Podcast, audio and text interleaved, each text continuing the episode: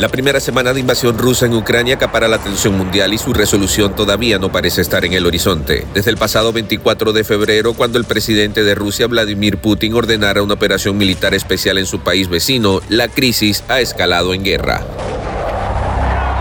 Bienvenidos a nuestro especial de invasión de Rusia a Ucrania en Mundo Now. Comenzamos.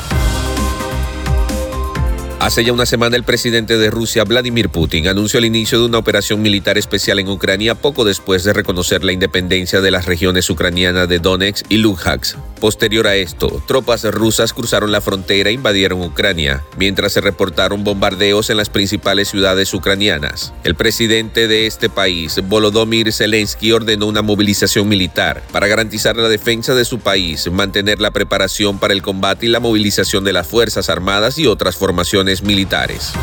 Desde entonces el asedio ruso ha obligado a miles de ucranianos a huir de los bombardeos hacia Europa Central. Se estima que al menos 870 mil refugiados han salido de Ucrania a países vecinos según la ONU, mientras que muchos otros han decidido quedarse para defender a su patria. Hasta el momento dos tercios de la fuerza de combate rusa están desplegados para la invasión, según un alto funcionario de la defensa de Estados Unidos. Desde el inicio de la invasión rusa al menos 752 civiles han perdido la vida en la guerra en Ucrania, según las Naciones Unidas. La cifra de muertes hasta el primero de marzo del 2022 es de 227, entre ellos 15 menores de 18 años y 525 heridos. La ciudad de Gerson ya cayó bajo control de los militares rusos, pero Kiev resiste.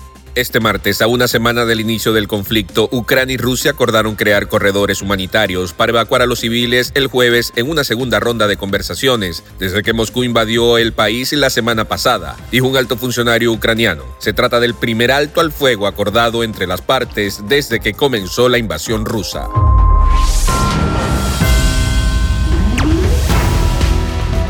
Si quieres ampliar estas y otras informaciones, recuerda visitar la www.mundispánico.com. Yo soy Alfredo Suárez, me despido hasta otra oportunidad.